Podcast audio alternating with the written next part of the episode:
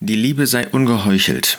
Mit diesem Wort, mit dieser Aussage, mit dieser Ermahnung beginnt jetzt der Teil, wo sich der Apostel Paulus in Römer 12 nicht mehr an die Römer wendet, um ihnen die Beziehungen zu Gläubigen speziell innerhalb des einen Leibes, innerhalb der Versammlung vorzustellen, sondern da geht es jetzt tatsächlich um die Beziehung, die wir zu allen Menschen haben sollen. Natürlich gibt es dabei Unterschiede. Bestimmte Beziehungen sind eindeutig zu Ungläubigen, die jetzt besprochen werden. Bestimmte Beziehungen sind direkt zu Gläubigen.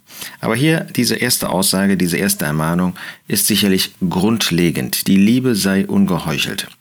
Erstens fällt uns auf, dass der Apostel mit der Liebe anfängt. Er fängt nicht mit einer Ermahnung im Blick auf Heiligkeit an, sondern er beginnt mit einer Ermahnung im Blick auf Liebe. Zweitens zeigt er, was das Wesen, was die Gesinnung eines Gläubigen sein soll, in seinen Beziehungen zu anderen Menschen, sei es zu Gläubigen, sei es zu Ungläubigen, das soll ungeheuchelt sein. Es soll nicht aufgesetzt sein. Das ist übrigens auch im Blick auf die Beziehung Gottes zu uns so, dass sie mit Liebe beginnt und dass sie wahr ist. Gott ist Licht und Liebe. Und da ist nicht das eine vor dem anderen oder das andere vor dem einen, sondern beides ist in Vollkommenheit, in vollkommener Ausgewogenheit bei Gott vorhanden. Aber wenn er sich dem Menschen zuwendet, dann ist der erste Charakterzug, der erste Wesenszug tatsächlich, dass er in Liebe sich an uns wendet.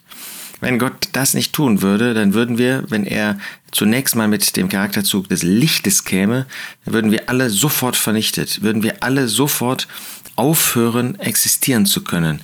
Denn der Heiligkeit Gottes kann der Mensch nicht begegnen, der kann er nicht entsprechen, weil er ein Sünder ist. Wir waren alle Sünder. Und wenn Gott in Heiligkeit zu uns gekommen wäre, dann hätte er uns sofort richten müssen und damit wären wir alle unter das Gericht Gottes gekommen. Nun, Gott gibt seine Heiligkeit keineswegs auf, auch wenn er sich in Liebe zu uns wendet, auch wenn Gott den Herrn Jesus gesandt hat, um das Erlösungswerk zu vollbringen, auch wenn der Herr Jesus gekommen ist, um sich hinzugeben für uns, dann hört er nicht auf, Licht zu sein und auch dieses Licht zu erweisen und dieses Licht zu beweisen in seinem Leben uns gegenüber. Aber er kommt zunächst einmal in Liebe. Die Liebe sei bei uns auch ungeheuchelt. Bei ihm war das so, dass er gekommen ist, um uns zu erretten, um uns zu erlösen. Und das hat er getan.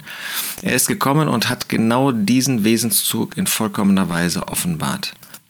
Wir können gar nicht dankbar genug sein dafür, dass er in Liebe gekommen ist, dass Gott sich in Liebe in Christus offenbart hat, dass er in erster Linie gekommen ist, um uns zu erretten und das nicht auf Kosten des Lichtes der Wahrheit.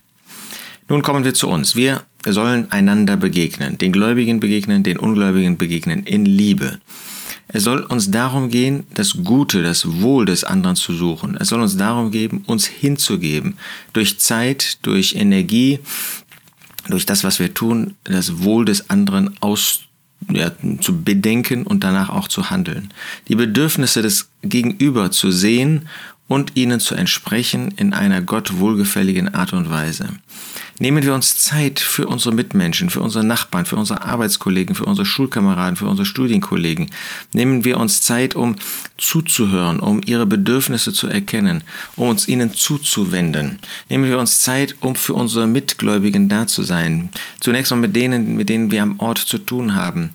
Ähm, suchen wir in Interesse, mit Interesse, was sie bewegt, was sie beschäftigt, was ihre Nöte sind, was ihre Freude ist, um damit dann eine Antwort zu geben, um sie zu ermutigen, zu, ent, ähm, äh, zu ähm, ähm, Mut zu geben, um ihnen Freude zu bereiten, wo nötig auch sie zu ermahnen oder auch zu warnen oder auch, wenn es einmal nötig ist, auch zu tadeln, damit sie von dem falschen Weg kommen. Aber in Liebe ist das, äh, was wir vor unseren Herzen haben, wirklich ihr Gutes, ihr Wohl.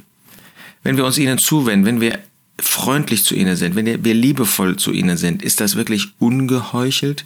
Oder tun wir nur so und anderen gegenüber reden wir ganz anders zu äh, über so jemanden? Die Liebe sei ungeheuchelt. Ähm, das ist äh, nicht das einzige Mal, dass wir im Neuen Testament von ungeheucheltem Verhalten lesen. Offensichtlich ist das eine ganz besondere Gefahr, dass wir anderen gegenüber heucheln, dass wir so tun, als ob in Wirklichkeit aber ganz anders denken. Das sollten wir bedenken. Und wir bleiben jetzt mal heute bei diesem Begriff stehen, die Liebe sei ungeheuchelt? Ist unser Verhalten transparent? Ist unser Verhalten ehrlich? Oder ist das, was wir anderen gegenüber sagen, was wir anderen gegenüber tun, letztlich nur etwas, was vorgeheuchelt ist, was aufgesetzt ist, aber in Wirklichkeit, was wir wirklich denken, wissen sie nicht und können sie auch nicht wissen aus den Handlungen und aus der Art und Weise, wie wir mit ihnen umgehen. Das ist in Gottes Augen etwas ganz Schlimmes. Gott war transparent in dem, was er getan hat. Er hat nie ähm, liebevoll getan und wollte aber im Prinzip durch Gericht draufschlagen. Das ist nicht Gott.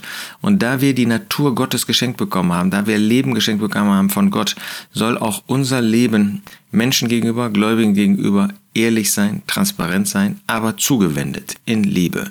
Lasst uns das heute mal und auch in der vor uns liegenden Zeit bedenken, dass wir gerade zugewandt unseren Mitmenschen, unseren Mitgläubigen gegenüber auftreten, dass wir uns diese Zeit nehmen, so wie Gott sich Zeit genommen hat, bereit war, auf diese Erde zu kommen in der Person des Sohnes, 33 Jahre hier zu leben. Er hätte einfach nur das Erlösungswerk voll, vollbringen können. Das hätte gereicht.